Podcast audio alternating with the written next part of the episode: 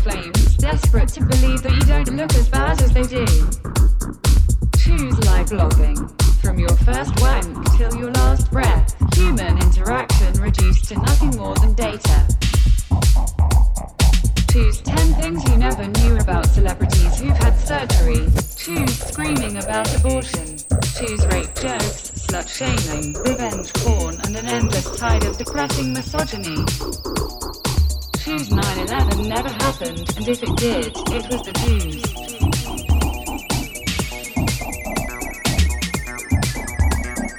Choose a zero-hour contract and a two-hour journey to work. And choose the same for your kids, only worse, and maybe tell yourself that it's better that they never happened. Then sit back and smug mother the pain with an unknown dose of an unknown drug made in somebody's fucking kitchen. Choose unfulfilled promise and wishing you'd done it all differently. Choose never learning from your own mistakes. Choose watching history repeat itself. Choose the slow reconciliation towards what you can get, rather than what you always hoped for.